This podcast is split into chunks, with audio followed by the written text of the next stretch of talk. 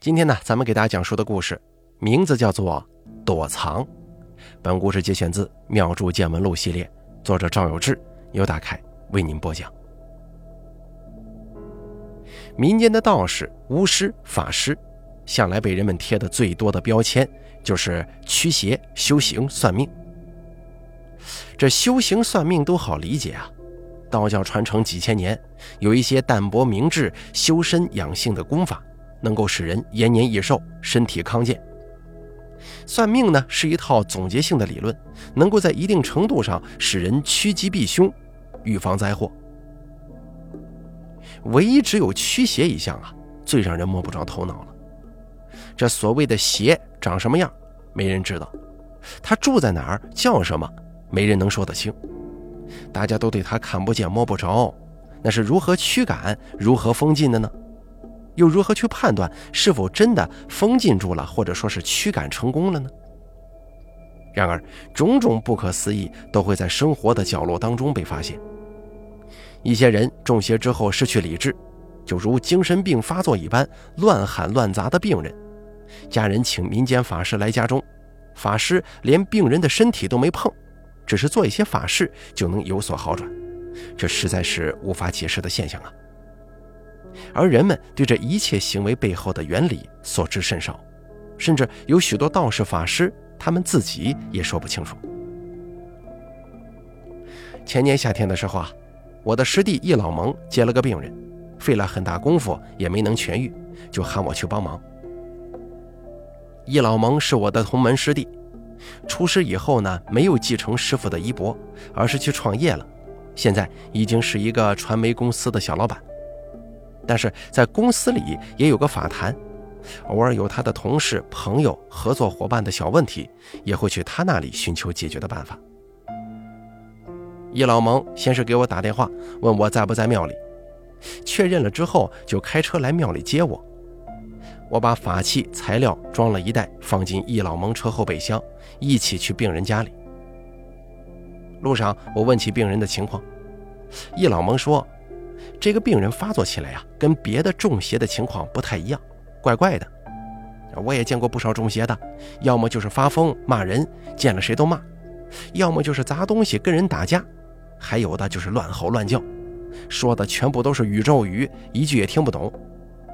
而这个人发作的时候啊，我形容不上来，怎么说呢，就像是个贼。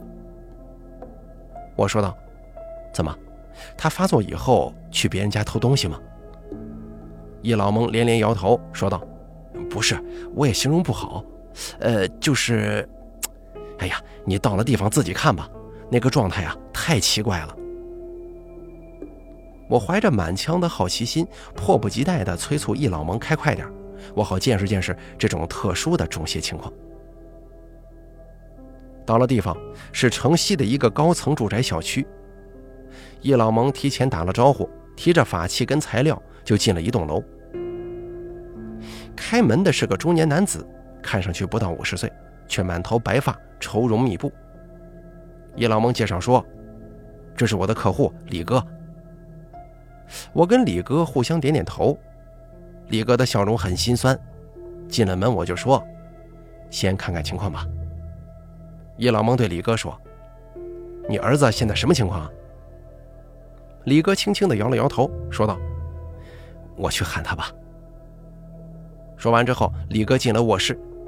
不一会儿，他扶着一个二十岁上下、干瘦的小伙子出来了，坐在客厅。这小伙子瘦得皮包骨头，脸色苍白，一副无精打采的模样。我问道：“孩子具体有什么症状呢？”李哥说：“他前年考上的大学就在市里。”本来成绩挺好的，从去年开始啊，就不停的挂科。我就问他是不是谈恋爱了呀，还是沉迷游戏了？恋爱或者玩都可以，别耽误学习。可是他说他没有。我跟他宿舍里的其他同学了解了一下情况，宿舍里的同学说他时不时就像变个人似的，说话都不应。我又问是不是孩子受到校园暴力了？可大学里头应该不至于吧？同宿舍的也没说见人欺负他了。我心想，可能是孩子失恋了，一时有点憋闷，就开导了一下，我就回来了。哎呀，回来以后啊，他的成绩是一落千丈。孩子要是失恋、单相思，总也有个时间嘛，最多半个月、一个月也就走出来了。可这么一下子不正常啊！我又请了心理医生，结果医生跟我说，他根本就不配合治疗，建议送去精神病院。你说这好好的孩子送到精神病院去，这不就废了吗？今年我就给他办了休学，让他先回家养一段时间，等精神状态好一点再回学校吧。可回来以后啊，发现不对劲了，他真的就是时不时的像变了个人。前段时间跟易总聊起孩子的问题，他说他可以试试，然后这不就请您过来了吗？麻烦您帮忙看一看，这怎么回事啊？我说道：“他这个发作频繁吗？具体表现怎么样？”李哥点点头说：“嗯，很频繁，你等会儿啊就看见了。这具体表现嘛，我也说不清楚，就是感觉他不像是我儿子了。我也说不清，等一会儿啊您就知道了。”李哥说完去烧水泡茶了。我看了看这个小伙子，他正靠着沙发的靠背发呆，眼神涣散。我问道：“你自己有什么感觉吗？”小李缓缓地说：“我我就是浑身没劲，有时候我不知道我睡着了还是怎么回事一回过神来就像睡醒了一觉似的。”我说道：“看起来像是掉魂了。”易老蒙说：“我一开始也以为他掉魂了，你等一会儿看看他吧。”小李搓了搓手，没再说话，静静地坐着。不一会儿，水烧开了，李哥端着两杯热茶到客厅。我伸手正要接，李哥突然激动地说：“哎，快看呐！哎，就是这个样子。”我扭过头去，只见小李歪了歪嘴唇，从嘴角泛出一丝笑意，整个眼神不再像刚才那么迷离了，而是充满了狡黠，四处打量，放在膝盖上的右手无名指轻轻地颤抖。顿时我就明白易老蒙说的像贼是怎么回事。我说道：“这是中邪了，问问看能不能交流。”易老蒙大喝一声，怒斥道：“何方神圣，报上名来！”小李丝毫没被吓住，满脸都堆出了笑容，转过头看了看易老蒙，刚才还颤抖的右手突然拈起了兰花指，放在下巴处，又是轻轻一甩，说道。你说话轻一点嘛！这句话说的我是毛骨悚然呐，声音又尖又细，仿佛是掐着嗓子说出来的，让人听了非常不舒服。易老蒙也是浑身一哆嗦。我问道：“他平常犯病都是这个状态吗？”李哥挠了挠头，说道：“神态、动作都差不多。心理医生说这是比较轻微的人格分裂。”我跟易老蒙说：“你看看他有没有什么要求，能满足咱们尽量满足，给他送走吧。我听见他说话呀，真是浑身不舒服。”易老蒙盯着小李的眼睛问道：“你不肯说从哪里来的也行，你过来想干什么？”小李的眼睛眯成了一条缝，斜着脸，眼神却金光四射，也盯着易老蒙，仿佛很不屑地切了一声。这种中了邪之后不肯跟人沟通的情况也比较常见，但大多表现得非常狂躁。如此冷静的却还不搭理人的，还头一回碰见。易老蒙有点懵，又说道：“你要钱纸，要血石，我们都可以给。你有什么条件就提出来吧。”小李听见“血石”两个字，表现出了很感兴趣的样子，阴阳怪气地说：“能杀几只鸡呀？”易老蒙说：“只要你肯走，只要你能离开，你开口说，五只十只都给你。”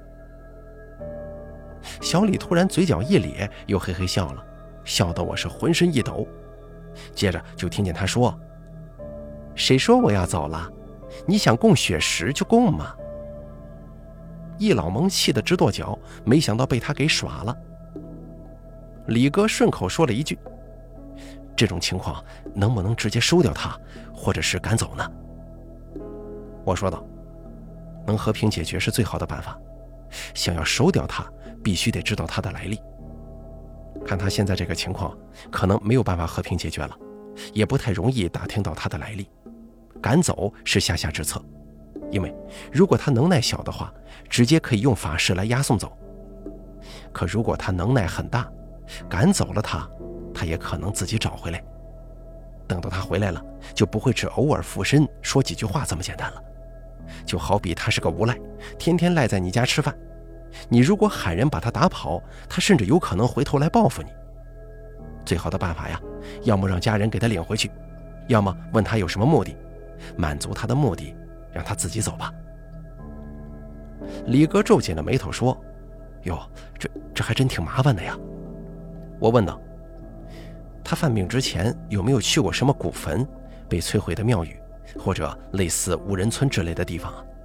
如果有的话，可能找到一丝线索的。”李哥想了想说：“他这两年呢，没出去旅游过，但是以前到周末都会跟他的同学出去玩，去的地方那就太多了，我也不知道具体的呀。”我说道：“那估计是没办法知道这个鞋的来历了。”易老蒙又对着小李说：“咱们都是搞修行的，说话要算数。我诚心问你，只要你能走，要多少香烛钱纸，杀多少鸡，你尽管提，我们尽量满足。其他有什么你想要的，自己拿钱买吧。”小李拈起兰花指，晃着脑袋说：“你想给我供奉就供奉，反正我是不会走的。”易老蒙说：“那这样吧，附近有庙。”我们带你过去，你去庙里做兵将，平时呢有月例受香火供奉，过年过节还有血食呢。小李似笑非笑地看着易老蒙，一甩手说：“嘿，去庙里还得被管着，哪有我这样自由自在呀？”易老蒙又说：“那你是无论如何不肯走了，对吗？”小李轻蔑地笑了笑，没说话。我给易老蒙使了个眼色。易老蒙立刻会意，端起李哥刚倒来的茶水，假装喝茶，实则含了一口在嘴里，手里默默地掐起诀来。我心中默念了一遍五雷咒，在背后打了一个黄斑乌虎诀，用五雷阴掌一下拍在小李的胸口上。易老蒙几乎同时一口水喷在了他的额头上。只见小李双手抱头，带着哭腔说：“别打我，别打我！”说着，眼泪鼻涕流下来了，身体不停地往后缩。叶老蒙上前一步，抓着小李一只胳膊，说道：“你走不走？你如果不走，我拿罐子立你的劲了。”小李急忙挥舞着另一只手说：“哎，别打我，我走。”说完，小李就浑身无力地倒在沙发上了。李哥拿了纸巾擦了擦他的儿子满脸的鼻涕眼泪。过了两三分钟，小李睁开了眼，迷茫地看了看我们，慢慢地坐起身来。我说道：“你刚才有什么感觉呢？”小李仿佛像是努力想了一阵，张了张嘴，但是没发出任何声音。小李自己也感觉有些诧异，努力清了清嗓子，又张嘴，还是没出声。我说道：“你先休息一下吧，他刚才啊走得太急了，你嗓子还没恢复呢。”我又把刚才李哥端来的另一杯茶递给小李，他接过来喝了一大口，坐在沙发上发了一会儿呆。隔了大约有五分钟，小李又清了清嗓子，试探着啊啊两声。哎呀，我终于能说话了。我又重复了一下之前的问题，问他刚才有什么感觉。我感觉像是在另一个房间里，我能听见你们说话，但是什么都看不到。你能全部听见吗？嗯，能听见，但是说了什么内容，我我大部分都忘了。我能够感受到他的情绪，他一开始好像很得意狂妄，后来你们用手拍了我一下，往我额头上喷水的时候，我没什么感觉，就他这里很害怕。你能看到他的模样吗？不能，我什么也看不见。李哥一直担心地看着我，问道：“那接下来该怎么办呢？我对李哥说：“现在情况很复杂，这个邪很可能来自于一个三不管的地界，它不归任何土地、庙王、城隍管辖。老窝嘛，应该是在一个比较荒凉的地方。不知道这小伙子是怎么惹到他，也不知道他有什么目的。我们打了他，他暂时啊应该不会再回来了。等下一次犯的时候，我们再来这儿会他一会吧。”之后，叶老蒙开车送我回庙里，这个事儿啊就被暂时搁下来了。一直到一个月后的一天，我在庙里值殿，叶老蒙给我打电话来说，李哥他儿子又犯病了。怎么，还是之前那个状态吗？叶老蒙说，听李哥描述应该是，但是这回啊特别小心翼翼的，好像是在看咱们俩还在不在附近。确定咱们不在之后啊，就变得跟之前一模一样了。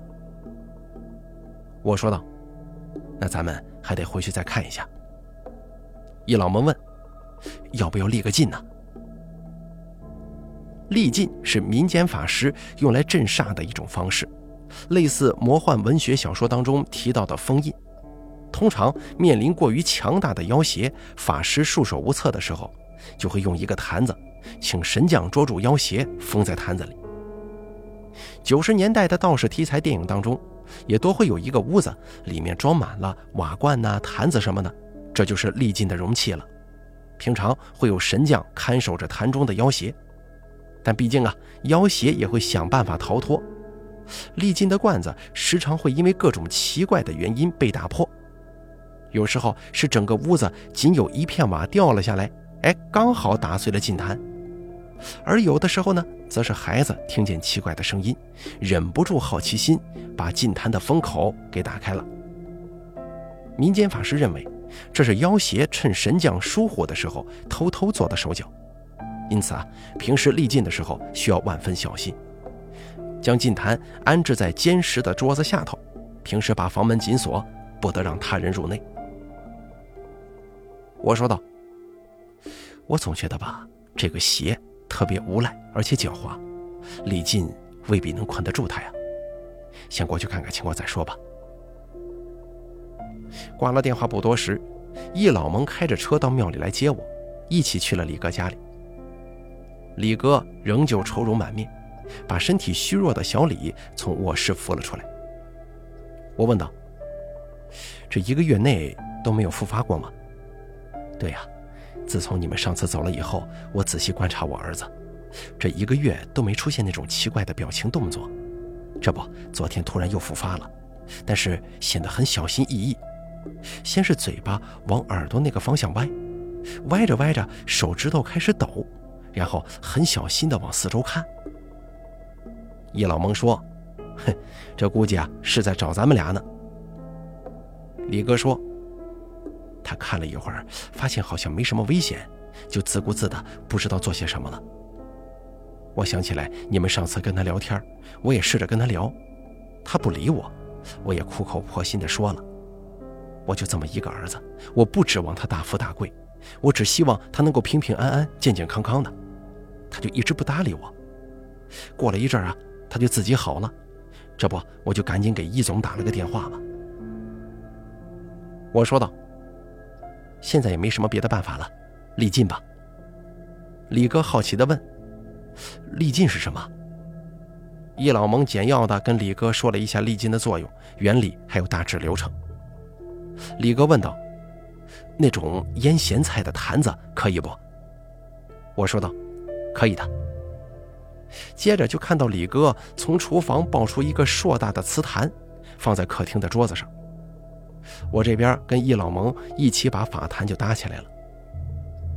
易老蒙说：“现在呀，就等他再过来吧。”李哥说道：“这法事不能直接做吗？”我说道：“请神将来捉他，也得等他现身呢。连他在哪都不知道，老窝又是个没有人管的地方，没有办法直接去老窝捉他。”李哥听完之后，也只好在沙发上坐下，静静的等。等了半个多小时，一点异常都没有。叶老蒙显得有些急躁。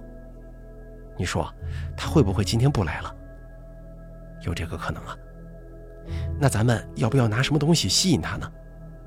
我心念一动，问李哥：“孩子以前发病的时候，有没有一些很奇怪的举动？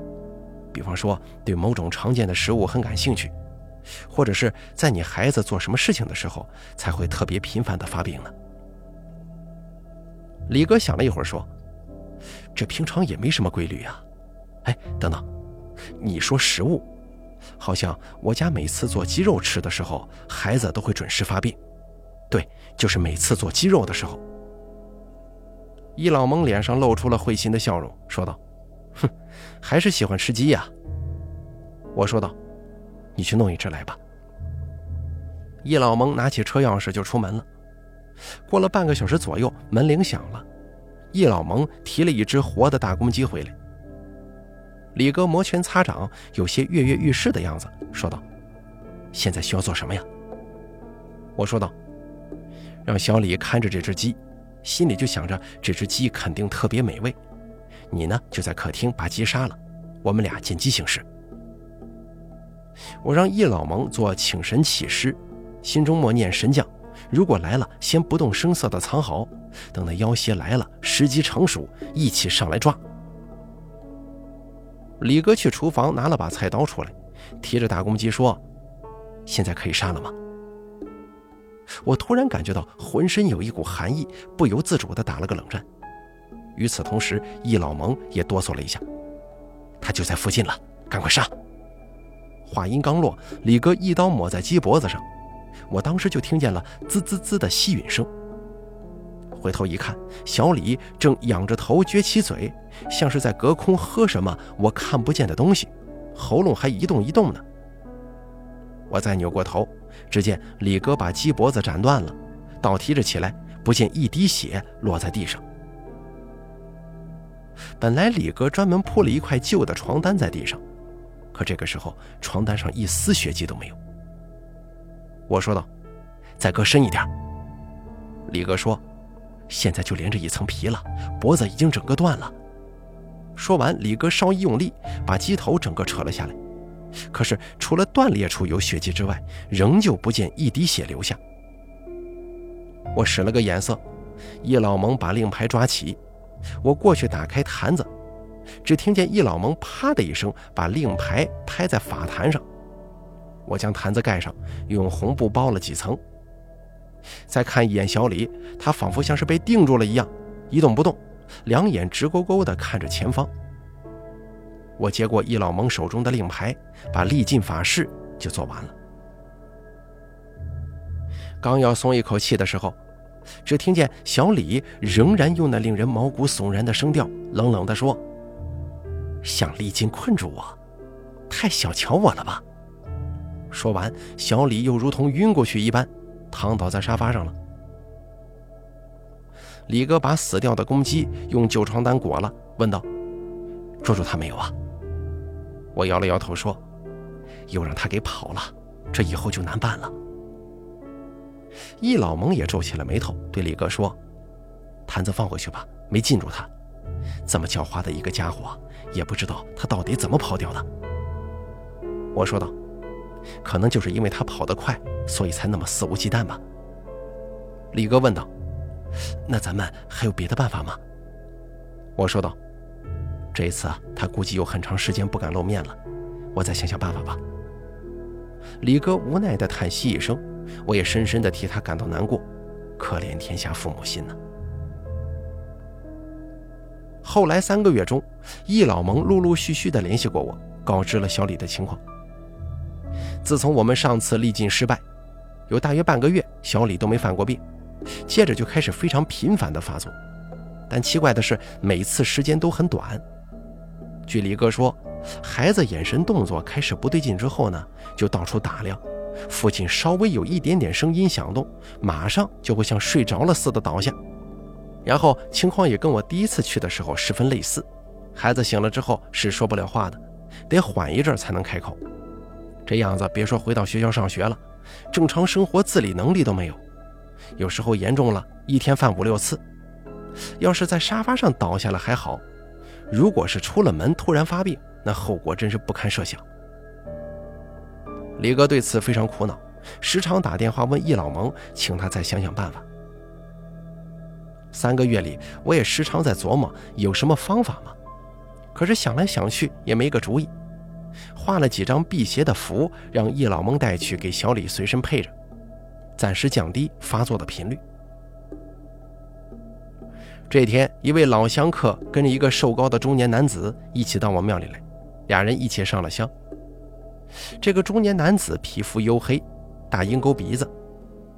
老香客向我介绍，他是市北郊靠东边的一个雷将军庙的庙祝，就刚好姓雷。我们呢就互相拱手作揖见礼。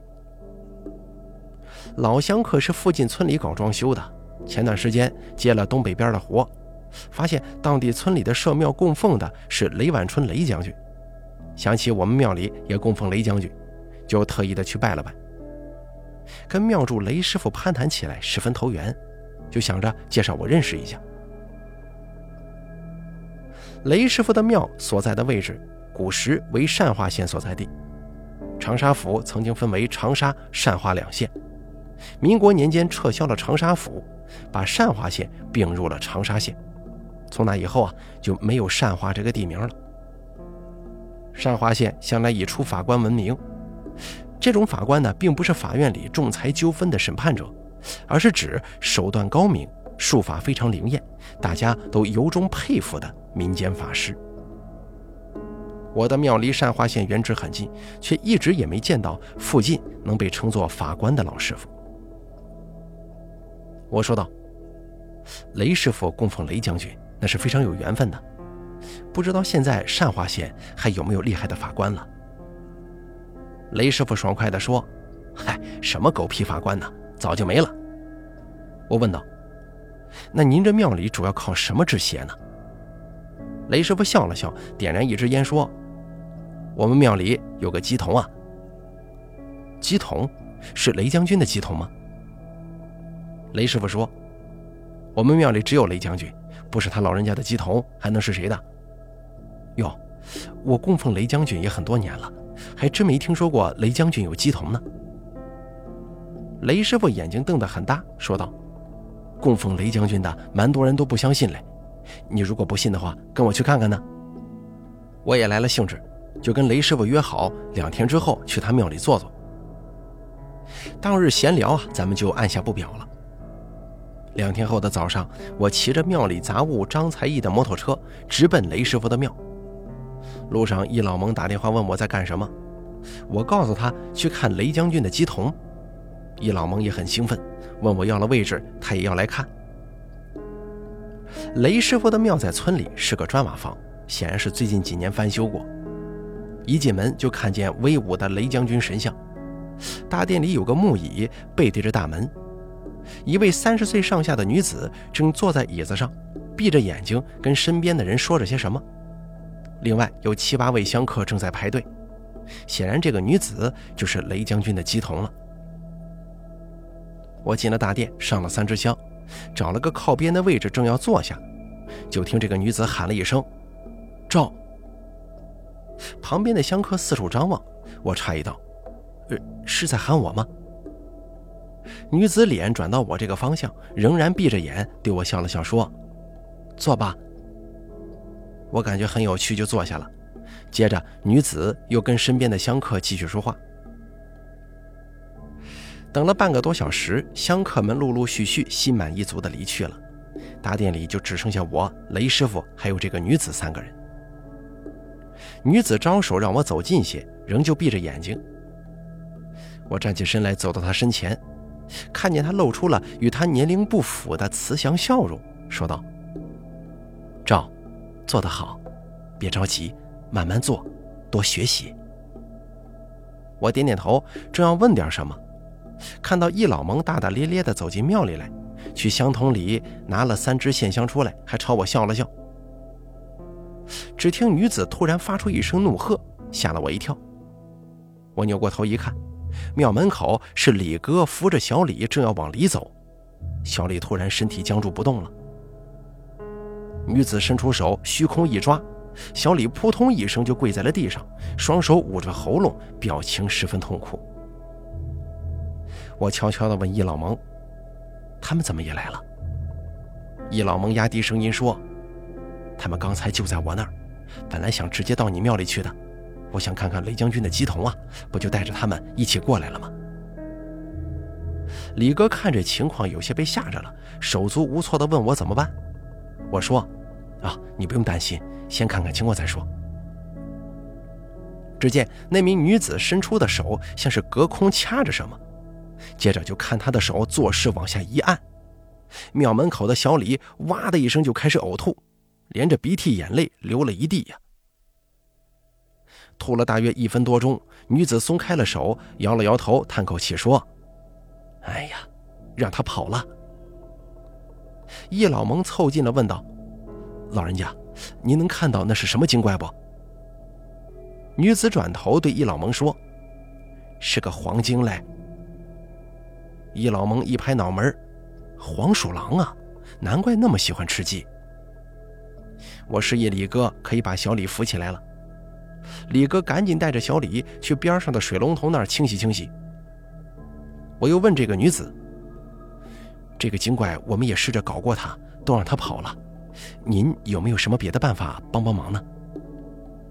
女子低下头，沉默了三五秒钟，抬起头，淡淡的说：“他刚才被我伤了元神，不会回来了。”他轻描淡写的一句话，短短两三分钟的时间，在我们看不见的层面上，还不知道有多么惊心动魄的一番大战呢。易老蒙赶紧跑出殿外去，拉着李哥父子进了门，说道：“快烧香，谢谢雷将军。”你儿子的问题啊，雷将军帮你解决了，伤到了那个精怪的元神，一般几十年是恢复不了的，可以放心了。李哥听了这话很开心，对着女子恭恭敬敬地鞠了个躬，从香筒里数出六支线香，三支交给小李，认真地在油灯上点着，插进香炉，父子俩又一起在蒲团上跪拜了。女子闭着眼睛环顾一圈，说道。没事了吧？那我退了。说着，女子低下头，像睡着了一般。雷师傅笑着说：“嘿，怎么样？我没骗你吧？相信这是雷将军的鸡童了。”叶老蒙对着雷师傅翘起大拇指说：“哎呦，那是真厉害。”女子醒来之后，恢复了温柔的语气。我们一起在大殿里聊了半天，相约日后常走动。后来听易老蒙说，小李又在家恢复了不到一个星期，就生龙活虎了。之后，李哥去学校跟他一起办了复读手续，他再也没出现过那诡异的笑容，跟令人在炎炎夏日如坠冰窟的寒意。好了，咱们本期《妙珠见闻录》的故事躲藏就说到这儿了。本故事作者赵有志，由大凯为您播讲。